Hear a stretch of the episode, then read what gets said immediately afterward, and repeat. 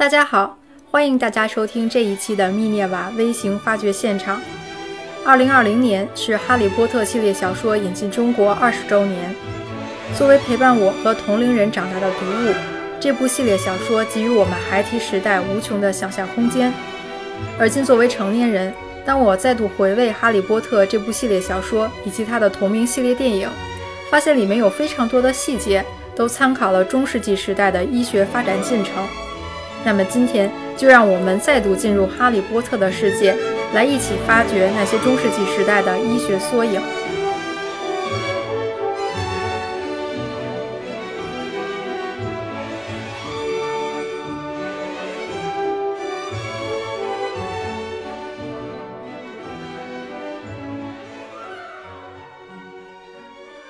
哈利波特》系列小说当中的所有情节都是围绕着霍格沃茨魔法学校而展开的。霍格沃茨魔法学校是由四名强大的魔法师共同创办，他们分别创立了四个风格迥异的学院，本着因材施教的理念，招收资质不同的学生。在书中，这四大学院被称作格兰芬多学院，代表火；拉文克劳学院代表风；赫奇帕奇学院代表土；斯莱特林学院代表水。所以是火、风、土、水四大元素，当它们同时存在的时候，才构成一个完整的体系，也就是霍格沃茨魔法学校。但众所周知，这四所学院也可以独立存在。四大元素统一而独立，这样的理论可以在古希腊哲学思想当中找到完美的对应点。古希腊哲学思想一直被视为是西方医学的源头，早在公元前五世纪。古希腊哲学思想家恩培多克勒就创建了火、水、土、气的四元素理论。他认为这四大元素是在爱的驱动力下融为一体，而在恨的驱动力下四散分离。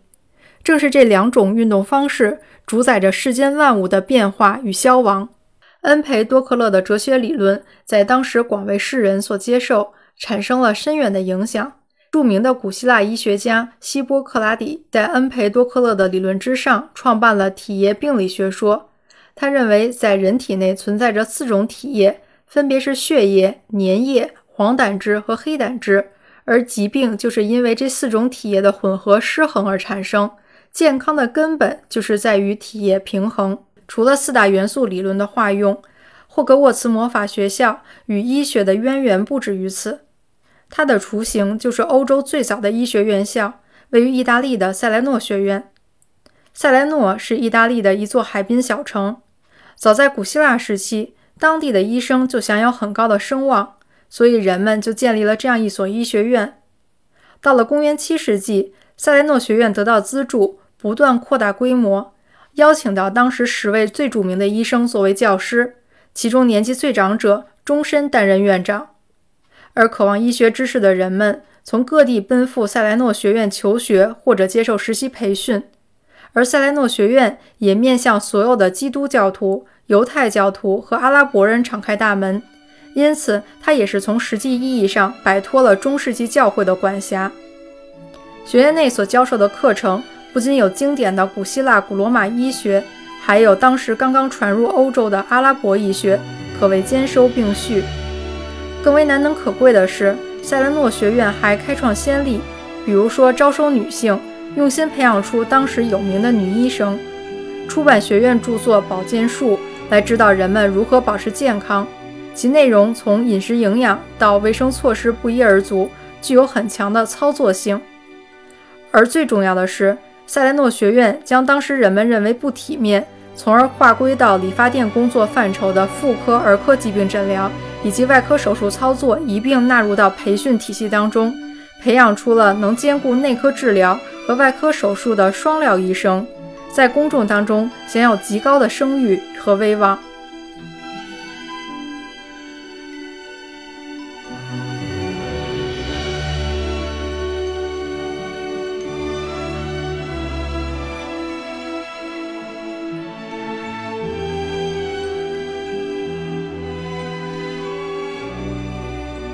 那么，在霍格沃兹魔法学校又教些什么呢？课程包括天文学、草药学、魔药学、占卜学和黑魔法防御术。这些也都能在中世纪医学当中找到对应的方向。故事里，辛尼斯塔教授执教的天文学投射到中世纪时期，应当是星象学。当时人们深受神秘主义的影响，认为神灵与天体之间存在着某种必然的联系。瘟疫的爆发和蔓延都是由于星体方位不正而导致的。英文中“灾难 ”（disaster） 这个词的含义就是星位不正。而1918年西班牙大流感，我们知道英文当中叫做 “the Great Influenza”，“influenza” 就表示流行性感冒，而它最早的意思就是星体倾斜。除此以外，中世纪医生也认为人的各个部位都是有对应的星体，因此治疗时间要看黄道吉日。也难怪现代自然科学的先驱、中世纪医学家巴拉塞克苏斯都说过：如果谁想要当医生，那么，首先，他应该是一位合格的天文学家。斯普劳特教授所执教的草药学对应的又是什么呢？答案是欧洲早期的药房。中世纪之前，医生们都是亲手用植物配药。中世纪开始，药房才慢慢发展起来，一般都是由照顾病人的修道院负责经营。药房一般是与病房隔离开的一间大屋子。修道士将采来的药用植物调配成两大类药物，也就是简单药物和调制药，类似我们今天所讲的单方药和复方药。在第二学年，霍格沃兹的学生们都会在草药课上学习如何给一种叫做曼德拉草的药用植物换盆。在电影里面，这个植物被赋予了生命，形象就像一个丑娃娃，哭喊声尖锐刺耳。然后用力的把它从里拉出来。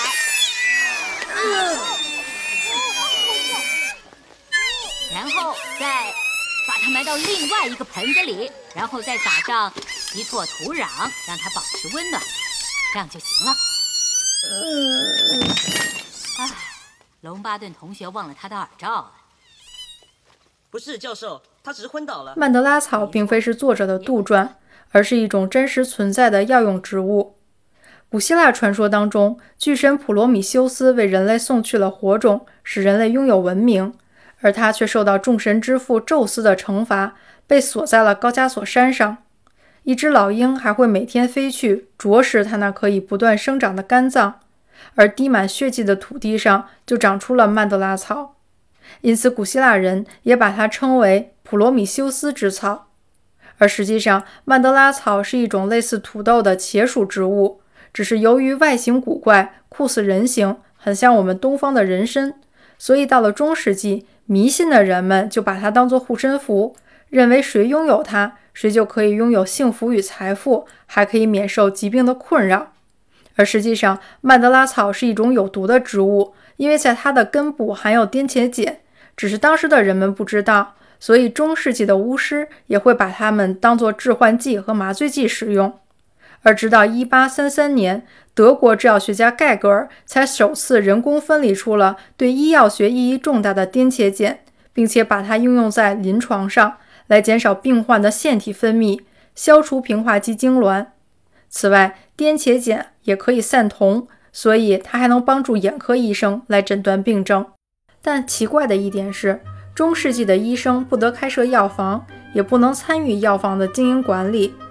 鉴于当时还没有处方笺，所以医生们只能拿着一根长长的诊疗棒，指着自己想选的药材来提示和指导药剂师配药，场面十分滑稽。而除了僧侣和修道士，药剂师也可以是普通人，但必须要经过君主的批准，在宣誓之后才能开业。他们必须具备一定的医学知识和端正的品行，承诺自己为病患谋求福利和健康的初衷永不改变。至于斯内普教授所负责的魔药学，则代表了拥有着悠久历史的炼金术。炼金术的历史可以追溯到几千年以前，但它在中世纪尤为活跃，其影响范围横跨欧亚。在我们过去所阅读的很多文学作品当中，炼金术总是带有超自然色彩，因为那些故事总是关于术士如何点石成金，如何炮制灵丹妙药，如何永葆青春以求长生不老等等。而实际上，炼金术具有一定的实际意义，因为它是关于物质的分析、合成与提纯，因此也有学者把炼金术看作是现代化工业的前身。炼金术士常用的两种物质是水银和硫磺。水银在当时被医生用作泻药、通便剂和利尿剂，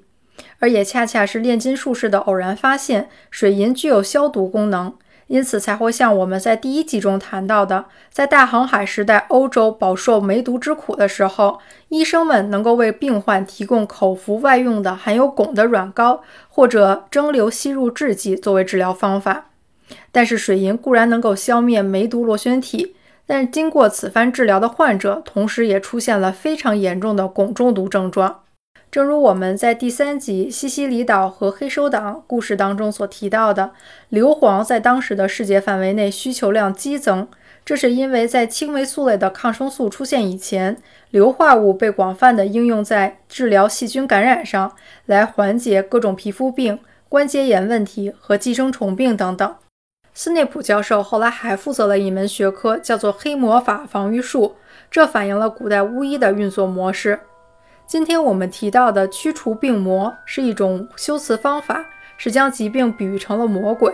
然而，在医学和科学极端落后的原始社会，病魔就是人们对于致病因素的最根本认知，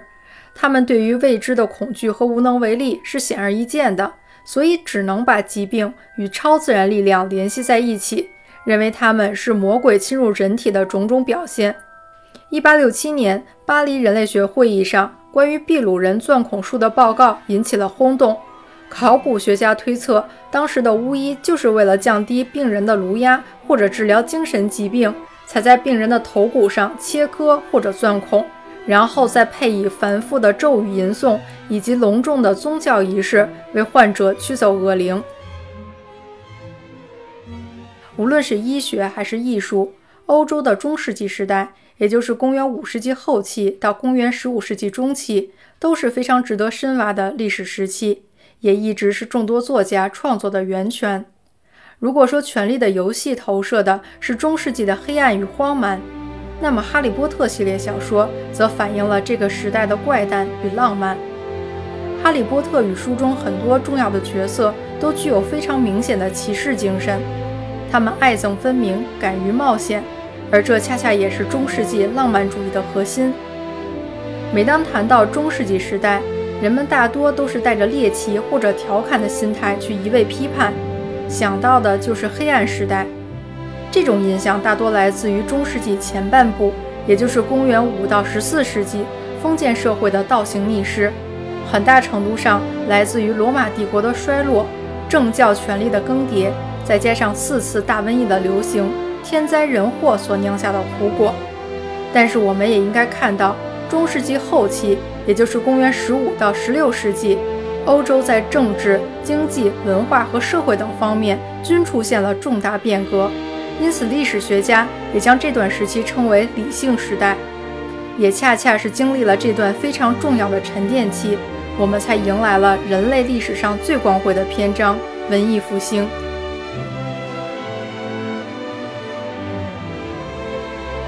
本期密涅瓦微型发掘现场到此结束，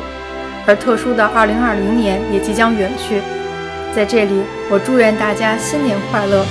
希望在新的一年里，我们能多一些光明，少一些黑暗；多一些理性，少一些偏执；多一些浪漫，少一些麻木。让2021年成为我们人生中光辉的篇章。